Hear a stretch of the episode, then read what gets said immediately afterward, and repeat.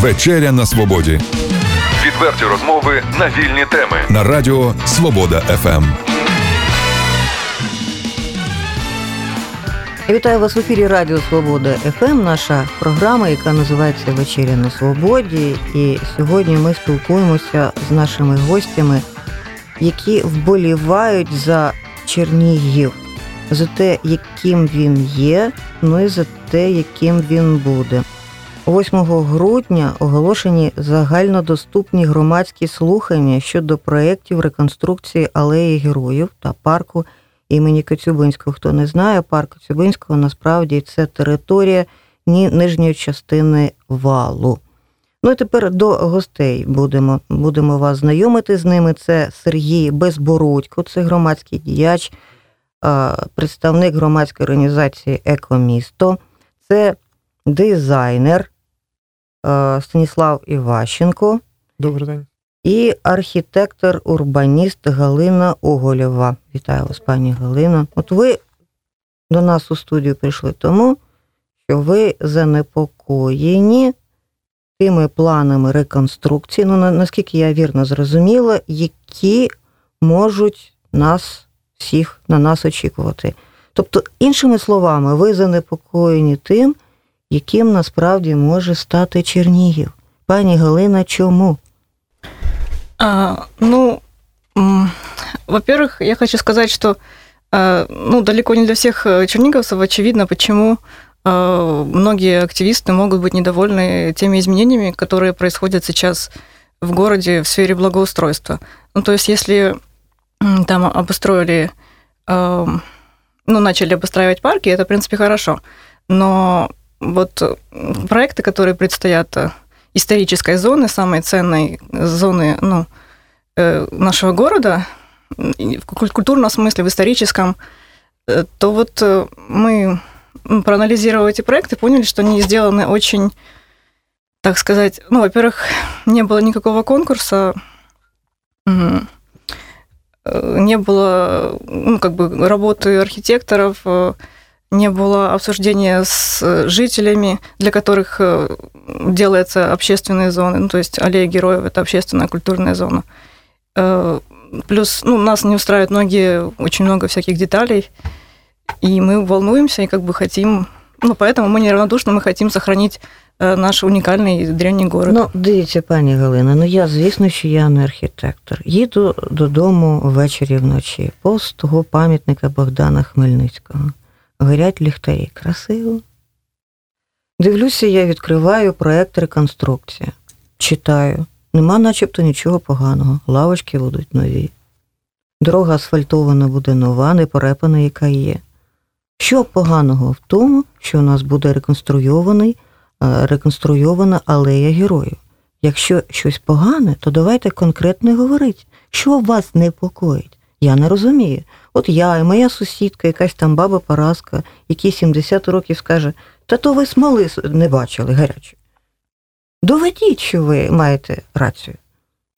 Ну, многие э, активисты, которые вот обеспокоены этим проектом, они исходят из исторической, археологической точки зрения, что там, ну, э, нету как бы профессионального подхода, то есть э, исторические объекты могут быть, ну, там, на, ну, нарушена їх цілісність. А я тобто, на це смотрю більше я як... перепрошую, коли ми говоримо про археологію, то в даному випадку ви про що говорите? Про те, що буде реконструкція без археологічних робіт, без досліджень? Ну, мы сейчас уже видим, что на аллее героев еще проект не утвержден, а уже установили три чаши фонтанов, к примеру. Там археологічних досліджень не було? І археологічних досліджень там не було. Так, а де ж, а чому ж сплять наші друзі-археологи? Ну, вот они сейчас и как раз и обеспокоены этим.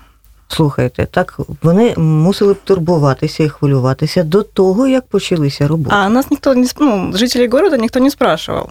Ну, я думаю, що нашим гостям пора вже приєднуватися до нашої розмови. Що ви тут нас слухаєте, нічого не говорите? А давайте ми трохи підтримуємо Галину і на прикладі валу пояснимо, От давайте, наприклад, поясніть. чим саме археологи можуть бути незадоволені.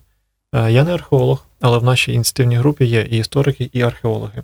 І ага, за тобто час... ми вийшли, я перепрошую, що я вас перебиваю, однак ми вже ж вийшли на той момент, до того факту підійшли, що у вас є ініціативна група. Безумовно. У нас є е, ряд людей, е, до яких до, до яких входять е, і громадські активісти, і історики, і архітектори, е, і археологи. Можна я вас іще раз переб'ю? Так. Тоді ми прийшли до того, що насправді в Чернігові з'явилась е, велика кількість, ну невелика, є представники громадськості Чернігова, які проти нинішньої реконструкції Чернігова. Це архітектори, це історики, це науковці, це музиканти, це просто люди, і з кожним часом, з кожною хвилиною таких людей стає більше. Ймовірно, 8 грудня всі вони прийдуть на громадські слухання. Будемо сподіватися. Тут головне ставити чіткі цілі і розуміти, за що ми боремося. І Я чому більше за не перебуваю, давайте про археологів.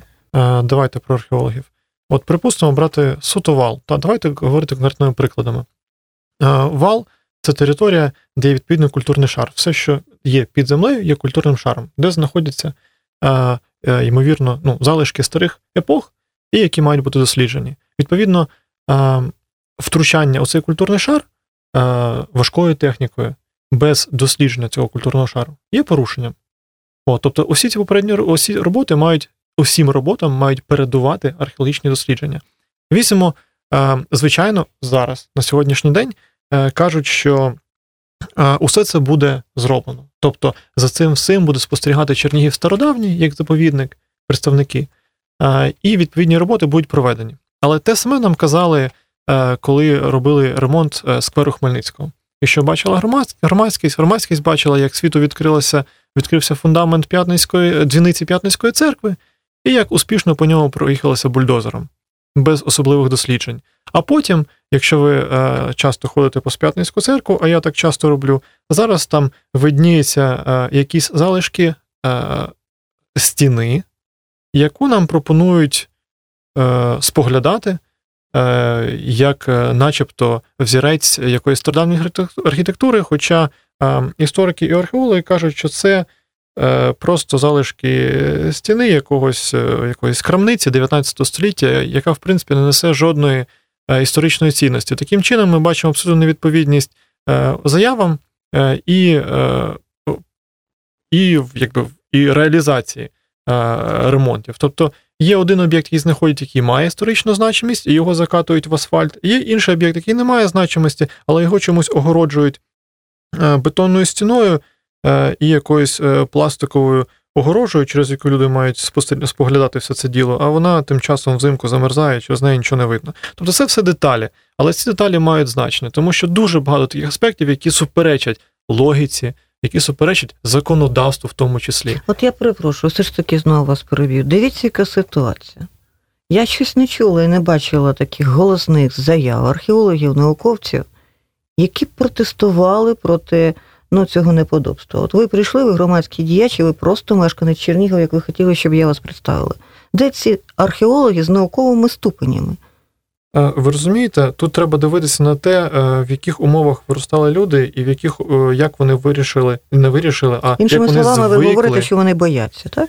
Є, є люди, які бояться, є люди, які е, йдуть на певні компроміси, часто дуже невигідні е, з точки зору е, збереження культурної спадщини, задля того, щоб хоча б щось було зроблено. Звичайно, е, ми, як чернігівці, всі зацікавлені в тому, щоб той самий нижній вал і, в принципі, вал був нормально відремонтований. Але до цього має бути цивілізований підхід, а не те, як це робиться сьогодні. І, звичайно, Чернігів стародавній як заповідник теж зацікавлений в тому, щоб е, е, більше людей приїжджало, дивилося на Чернігів, але вони тим, тим не менш погоджуються на, е, скажімо так, невдалі пропозиції зі сторони е, тих самих представників міської влади, е, які, по суті, пропонують закаса- закатати все ну не в асфальт, а під, е, під плитку, е, і начебто все буде красиво і гарно. Але тим не менш не враховуються довготривалі інтереси е, дослідників. І, звичайно, коли з, з верхівки, е, наприклад, з тієї ж там, академії наук, яка затверджувала, прийняла звіт стосовно ремонту скверу Хмельницького, іде схвалення цих робіт, то начебто питань немає. Але коли ви просто підх- підходите фізично до ну і дивитеся, як робиться виконання цього ремонту, то постає питання, е, що щось там таки не так. А що там у Європі? Як от е, реконструюють майданчики, площі? Там так само відбувається. Ми ж до Європи йдемо. Ні, там все навпаки. Я можу розповісти. Давай. Взагалі, я цей знаю, що ви процес. нещодавно ж були, де ви там були? Так, я був на стажуванні у Словаччині, Словаччині, я провів так. там місяць, і однією з тем важливих була партиципація та процес партиципації це залучення. Що, що це воно таке, так? Партиципація, якщо перекласти на українську мову, це ну залучення з англійської. От і казали, І- що залучення. Тут Так, і ось ми бачимо, що у нашому випадку е, процес залучення йде вже, коли прогоджено проект, коли вже готовий проект. Нам просто пропонують внести до нього правки. Проте у Словаччині, наприклад, процес е, побудований по-іншому. Будь-який. е, Реконструкції публічного простору передує публічне обговорення, збір пропозицій, робота з фокус-групами, робота у на круглих столах з архітекторами, урбаністами, істориками. І тільки потім йде технічне завдання для майбутнього конкурсу ескізів.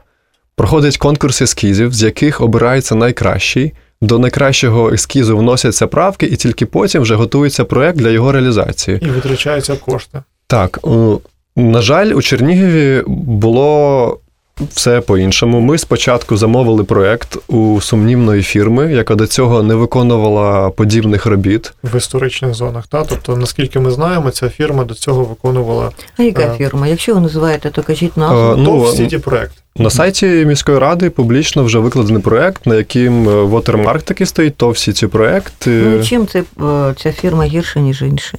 Лише тим, що вона до цього не, не Ні, тому що, як нам відомо, навіть у е, виконавця, який робив проект, навіть нема освіти арх, архітектурної. І за законом він навіть не мав е, права це виконувати. І дуже багато нарікань до цього.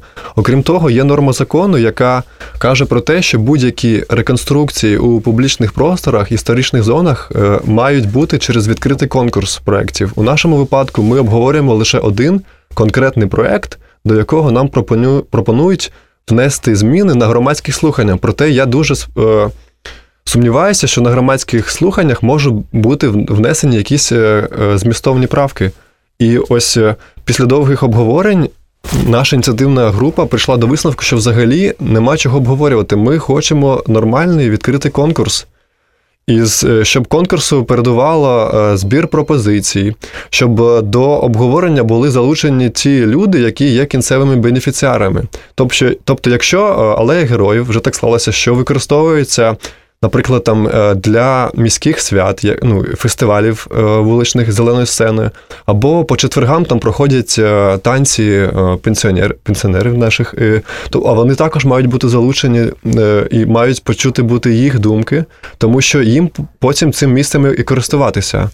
Інакше, ну, інакше бути не може. От я, я перепрошую, ну я розумію, пенсіонерів не запитали, що вони хочуть, як вони бачать цю алею героїв. З вами погоджуюся. Ну хіба завадить пенсіонерам м, нова алея героїв е, з новими лавочками е, і нормальною дорогою, і нормальним освітленням? Э, Я бы хотела ну, на эту тему сказать, что я как раз к этому всему вопросу подхожу с урбанистической точки зрения. То есть я, э, э, ну, как архитектор, э, который занимается, ну, интересуется как э, современным развитием городов, общественными пространствами. Общественное пространство это не просто, что вот это центр города, это значит, это живое пространство, где есть э, люди, какие-то конкретные сообщества, э, у них есть свои интересы, и нужно э, обеспечить им условия для отдыха, самоорганизации, удобного времяпрепровождения.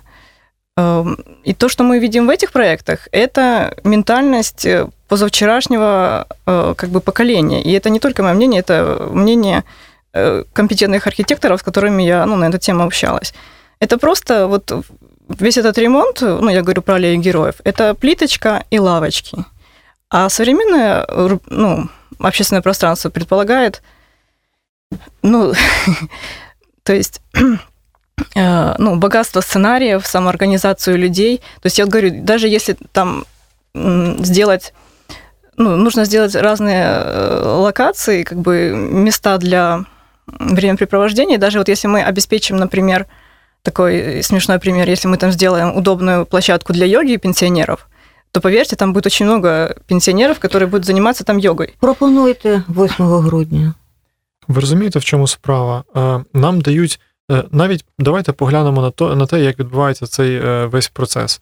Тобто, як правильно зазначив Сергій, спочатку витратили 600 тисяч гривень, от, а тепер нам пропонують аналізувати те, що зробили за 600 тисяч гривень. Це по-перше. А по-друге, як це пропонують зробити? На громадських слуханнях, де на питання е, спочатку виділяється 20 хвилин і 20 хвилин на пропозиції. Тобто, загалом історія нашого міста е, і думка громадськості збирається протягом щонайбільше 40 хвилин. Хіба ви думаєте, що можливо обговорити питання як алеї, так і валу за 40 хвилин і вирішити всі нагальні питання? Звичайно, ні. Тобто сам формат передбачає е, окозамилювання.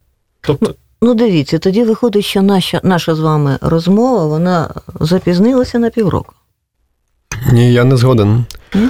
Тому що на, насправді ось ці громадські слухання, Якщо їх би також вже не було. вирішите, як все одно вже, я перепрошую, ми з вами говоримо, я хочу, щоб ми всі з вами говорили, спілкувалися, трошки перебивали один одного. Це і є розмова, це і діалог. От. Тому я це роблю, і ви це робіть. Це, це нормально. Тоді і слухачам нас слухать приємно. і з великим задоволенням. Давай, Сергій, ти починай, тебе буду перебувати. Е, Ну, я не згоден з тим, що наш процес е, невчасний, тому що ось, наприклад, у п'ятницю у нас і буде от такий легальний спосіб е, зупинити те, що нам пропонують. І ну, я пропоную усім, хто нас слухає, прийти Сила є зупинити те, що пропонують. Е, За регламентом сила не потрібна. Потрібні голоси, потрібні підняті руки за пропозицію нашу, яка буде озвучена, оголосити е, відкритий конкурс. Відмовитися від того проекту, який є сьогодні, і оголосити новий конкурс. Так. Сили не потрібно, потрібні просто піднята рука, Но сейчас мы зареєстрований. как раз занимаемся тем, что пытаемся нашу позицию донести до как можно большего количества населения, думающего, ну, как бы, и чтобы они пришли и выразили, ну, тоже свое мнение, свое несогласие с, так- с таким подходом. Закрутилося, потроху почали Тим більше ми не, ми не запізнилися на півроку, тому що те, що ми робимо зараз, ми робимо не в тому не тільки для валу і алеї. Ми робимо це загалом для будь-якого наступного проекту в майбутньому, який буде в Чернігові або поза Черніговом. Так, коли громадські слухання, давайте нагадаємо. 8 грудня о 17 годині у приміщенні Деснянської районної ради. Для тих, хто забув, який це день тижня, 8 грудня. Це Це, Це п'ятниця. Так, сказав. потрібно мати з собою паспорт, потрібна прописка Чернігова, і о 17 годині розпочинається реєстрація, о 17 годині реєстрація закінчується, розпочинаються слухання. Ще якщо е, є у нас ефірний час, я хотів би е, озвучити одну цитату, яку я привіз з собою зі Словаччини.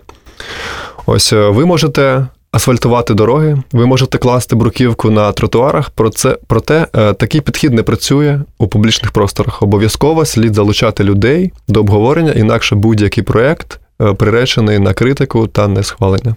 А я десь читала таке, що критикуєш, пропонуй. Ви не згодні? Прекрасно. Що ви пропонуєте? У нас є е, перелік пропозицій, проте Це не є основною метою. Так. Розумієте? Тобто ми бачимо хибність того проекту, який є загалом. І не тільки проекту. Проект є лише- лише результатом. Ми бачимо хибність процесу, внаслідок якого народився цей проект. І перша претензія це до процесу. Треба перевернути все, від, відрахувати назад і почати все наново. Да, то есть у нас есть правильно. очень много предложений на самом деле, но мы не хотим вот э, мы понимаем, что это такой неправильный путь. Вот нам дали очень плохие м, проекты, и мы как ни пытались какие-то туда правки предоставить, но это плохой проект, э, ну, то есть все равно даже с нашими хорошими правками это будет, ну, не те, що могло бути. неподходящий проект это для вообще для такого уровня. Это вал исторический, не знаю, всеукраинское, там даже в ЮНЕСКО там у него э, как бы, Він в попередній список да, Борисоглібський і Спаський. там аллея Вони героев. хочуть весь час. е, в- Ну, взагалі є, є така норма у законі, що е, охоронна зона навколо об'єктів ЮНЕСКо має бути там, здається, 300 метрів. І якщо ми зараз ще туди ЮНЕСКо, втрутимося, Вони, е, вони мо- можуть втратити навіть До потенціально. монгольського періоду п'ять пам'яток історії та культури Борисоглебський, Спасо-Преображенський, Лінська церква, П'ятницька церква, так? Вони у попередньому списку е, до входження у об'єктів в с- Список спадщини. спадщини ЮНЕСКО. Ну, я вообще могу... Такой у меня пример. Я просто вот даже э, для себя, как житель э, города, я считаю это ну, неуважительное такое отношение ни к городу, ни к жителям. э, Что нас э, ну, не спросили, не ценят наш город, какими-то недорогими материалами, материалами пытаются грубыми методами это благоустройство провести. При этом, что самое интересное, ну, то есть, понятное дело, что часто проблема города в том, что нет денег. Но когда мы узнали эти сметы, например, один забор э, деревянный, который закрывает э, н- недострой э, дворянского зібрання, Мгм. Так. он ну, стоит 3,5 миллиона гривен. Причому доля цього забору о, сьогодні-завтра буде вирішена те, що він буде закривати недобудову, яка все одно у перспективі буде розібрана. Також, якщо ми вже коснулися, е, торкнулися теми е, е, кошторису, лише одні- фонтани на алеї героїв коштуватимуть місто 21 мільйон гривень. Рішення про це прийматимуть остаточно депутати міської ради на а- виділення об этом грошей. уже есть, что это состоявшийся договор. Тобто депутати вже в- виділили. Ну, на ці сайте кошти. проекта написано, что это уже вот есть фирма конкретная, вот с ней договор и вот такая стоимость. Ну тоді необхідно, якщо вже це сталося, необхідно контролювати витрати цих грошей до кожної копійки. Я згоден. А, ну, если честно, я даже, ну да, д- контроль- контролировать, но а, Стояти над ними, постійно дивитися, фотографувати, перевіряти, Понімаєте, то, перевіряти документацію. э, как архитектор я изучила проект, который предлагается, и при всей моей коли- полит- политкорректности, ну, я могу его назвать какой-то профанацией, и даже посмотрев в глаза ну, архитекторам, которые это делали. Я не знаю, как можно было делать э, ну, такой уровень визуализации, их вообще нет, это какой-то фотошоп там. Например, там должно быть три фонтана, на визуализации их четыре, они все разной формы, на визуализации их, они все одинаковые. Там нету общего плана. Ну, то есть взяли фотографии, пририсовали фонтанчики. Там же еще должна быть, например, аллея вышиванки. Ну, такая идея. А, Ну, видимо, решили как переделать э, с бывшей аллеи героев в новый патриотический лад. Но сделано это очень как-то, ну, так прямолинейно, шароварно. В- Вообще, я спрашивала своих э, знакомых этнографов, у нас есть в Чернигове э, студия, которая занимается профессиональными орнаментами. Они все, ну, как бы очень удивлены, как можно было, ну, вообще-то, ну, они против такой идеи, чтобы плиточку, из плиточки выкладывать орнаменты. А, ну, как бы орнамент должен быть на, руб, ну, на рубашке. Это очень такая поверхностная идея, и еще я изучила, как она должна быть исполнена, и я, ну, имею некоторый опыт в выкладывании узорчатых полов. И я могу сказать, что это, это нужно выложить э, сложные криволинейные орнаменты из типовой плиточки э, по ну, в радиальном направлении. Іншими словами, Це нереально. реально Це неможливо. не можна зробити. Это нереально. И, и это мо- и выйдет или очень грубо, очень долго, очень дорого, и оно уже потом этот э, по кругу идет орнамент вокруг ор- э, фонтана. Он, я не знаю, как он там может сойтись. Но это вообще, я считаю, ну вот как они это собираются делать? Возможно, они скажут, это очень сложно и просто нарисуют потом. Я не Ну, знаю. е, заради правди. Ми ж з вами спілкуємося. Я знаю дуже багато людей, е, людей похилого віку, людей, пенсіонерів там, як, та і не лише пенсіонерів, які кажуть, як змінилося місто, як прекрасно тут жити. Нарешті почали щось робити. Люди, переважно, які їздять в транспорті, в тролейбусі чи в автобусі, вони не читають кошторис. Вони не розбираються, скільки то коштує. Вони кажуть, до цього нічого не робили, а зараз роблять. Ну, взагалі, за це те, що роблять, ми маємо подякувати децентралізації, тому що міський бюджет зріс у десятки разів після децентралізації, ось після цієї реформи. І, але, як я казав раніше, що нарешті у адміністрації нашій з'явився бюджет для, те, щоб, для того, щоб проводити якісь капітальні е, будівництва, капітальні ремонти. І також, як я казав раніше, що на, на нашу думку, Ніхто е, усі лише подякують за гарні дороги, усі лише подякують за гарні узбіччя. Проте ми повинні дуже ретельно і дуже обережно підходити до реконструкції історичних зон, до реконструкції публічних просторів, тому що е, я вважаю, що такі ремонти ми не можемо собі дозволити проводити кожні 5 років чи кожні Ну, 10 років. Я Це вас- робиться один раз, і надовго. Я вас почула. Ви знаєте, проблема нашої інтелігенції Чернігівської, все ж таки, я хочу, щоб ми з вами спілкувалися в тому, що немає єдиної якоїсь мети. Єдиного розуміння, що робити далі. От сидів тут у студії ваш колега, е, історик краєзнавець Ягодовський. Йому теж не подобається реконструкція алеї героїв. Однак він вважає, що її треба залишити, ну, реконструювати спосіб минулого, згадати тих архітекторів, які були в минулому, не йти в новітню історію. Розумієте? Тобто є безліч інтелігенції, є історики, археологи, Бог зна хто, і всі пропонують щось своє. Єдиної такої, от немає концепції. Для цього потрібно говорити. А для того, щоб говорити, треба, щоб влада створювала умови для цих розмов. Цих умов не ство... ці умови не І не створюються. буду створювати. І не буду створюватися. Тому ми з вами створювати. тут і сидимо для того, щоб вони почали створюватися. Тому запізно ми з вами про це говоримо. Та ні, не запізно, ніколи не буває запізно. Ви знаєте, ми зараз живемо в такий період України, мабуть, ну якщо не брати війну на сході, то це, мабуть, найкращий період в історії України. Та ми принаймні маємо свою країну, але це все е, зайва риторика. От е, просто У нас немає ми всі інших е, історій. Ми живемо саме тут і саме зараз. правильно, саме тому ми сьогодні тут сидимо для того, щоб завтра зробити кращий проект і алеї героїв і валу. Тобто є конкретні, ну, треба говорити, та? Тобто треба розуміти мету, з якою метою робиться все, все, що робиться. Це біда. Ви сказали, чому наші люди не читають кошторис- кошториси. Це біда. Принципі, я думаю, що на заході теж люди не читають кошториси, але там просто є органи, які контролюють виконання будь-яких речей. Там є органи, які контролюють за чесністю тендерів, є органи, які контролюють виконання е, підрядниками своїх зобов'язань. Є люди, які звітують за кошториси, і є люди, які е, саджають тих, хто несе відповідальність, коли щось робиться не так. А ну, саджають, карають різні види право- правопорушень і відповідно покарання. У нас ніщо це не працює, тому це все покладається на плечі людей, які от просто небайдужі чернігівці, які А у нас багато таких небайдужих. вистачає.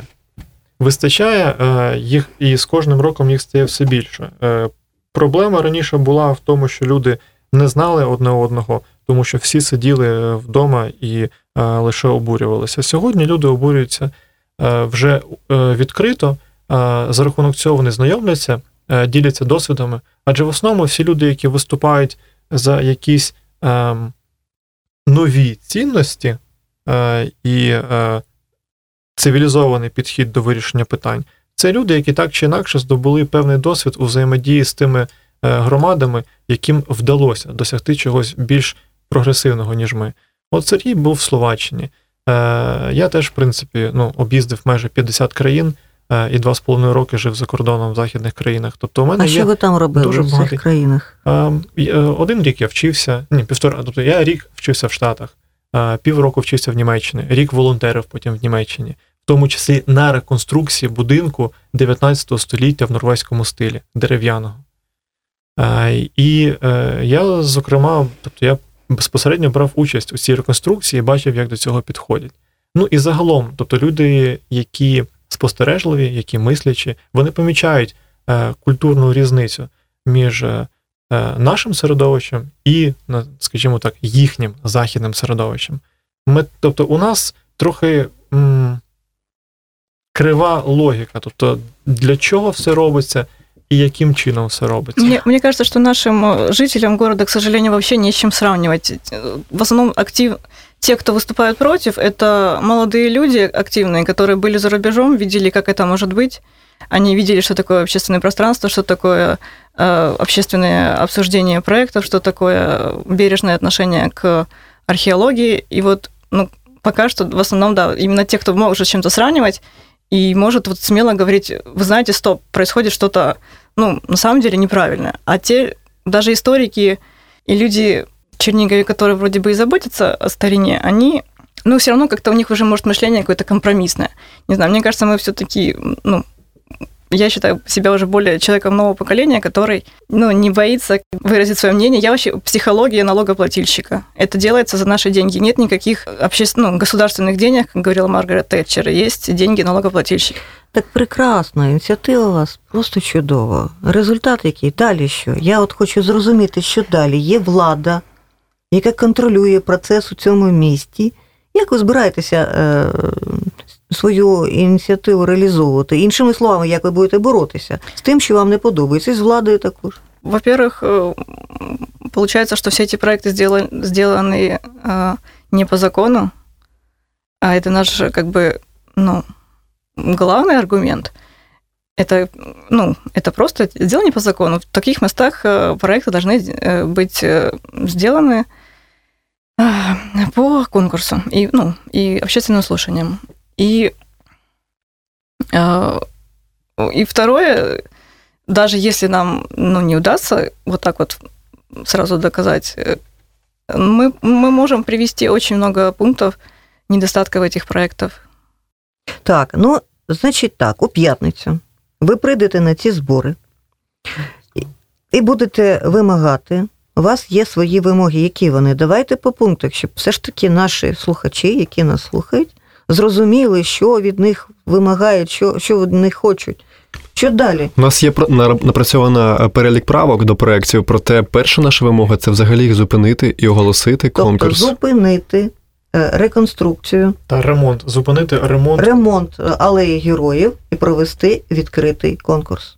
Друге, Так само відмовитися від проекту, запропонованого ТОВ Сіті проект е, проекту капітального ремонту е, нижньої частини валу. з тим І- підрядником і знову ж таки провести конкурс. Відповідно так, провести конкурс. Третє. Ну, по аллее героев э, тоже отменить проект. Тобто відмінити все, що вже наробили, а щ- з тими ж людьми вони ж ж там ями накопали, вже ж е, фонтани практично стоять. Що їм же ж гроші вже заплатили.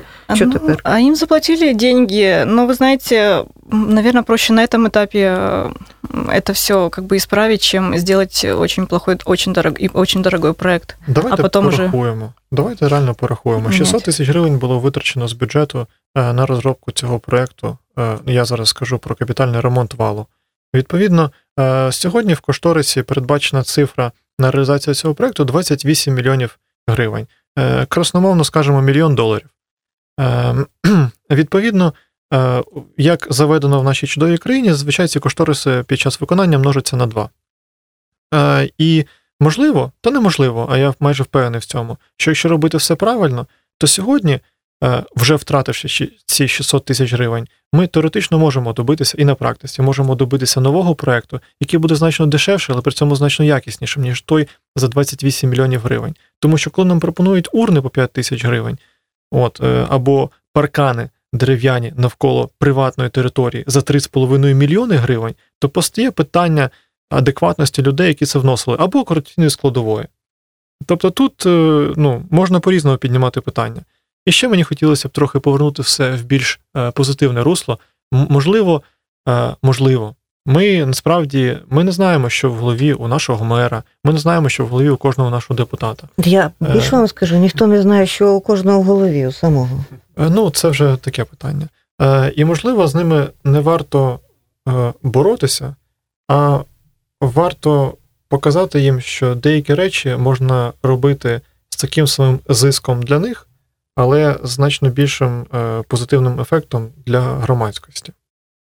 Тому це скоріше пропозиція е, співпраці. Так, тому що можна залучати е, розумних людей е, з Ага. досвідом, які можуть Вибачте, я перепрошую. на Т- волонтерських засадах. Тоді ви мусили б пропонувати і фірми, які ви пропонуєте, які б готові були робити ремонти, реконструкції за менші гроші. Ну, щоб бо це було цікаво. Правильно, тому ми пропонуємо провести відкритий е, всеукраїнський конкурс для того, щоб ці фірми дали про себе знати. Да, мы считаем, что эти м, проекты м, нуждаются в очень профессиональном, профессиональном подходе. Э, Возможно, даже ну, э, нужно привлечь специалистов мирового уровня, которые занимались подобными историческими э, зонами. И, ну, учитывая те, э, то- те деньги, которые на это выделено, возможно, это и ну, не так нереально.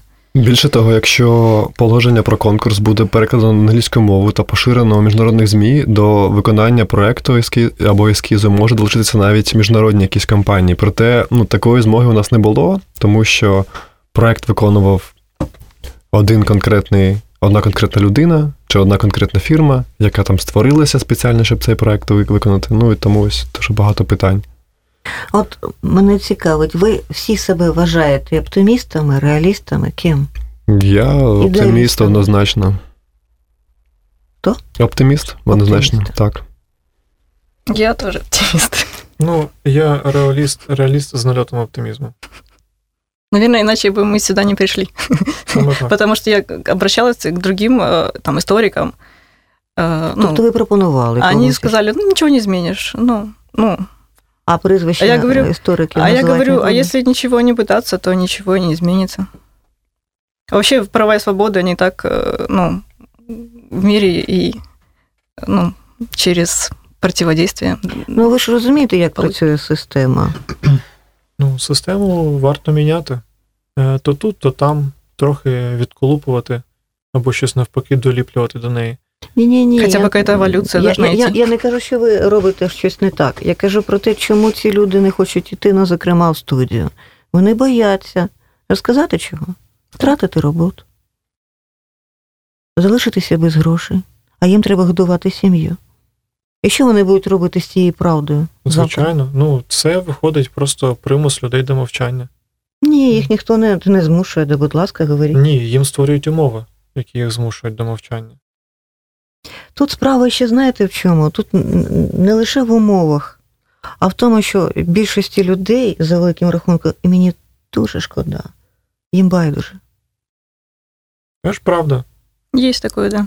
Але таких людей. Критиковать багато, могут э, очень многие, а действительно менять могут, э, ну, намного меньше людей. А багато хто і не критикує, тому що їх все влаштовує, або їм просто байдуже. Звичайно, такі є.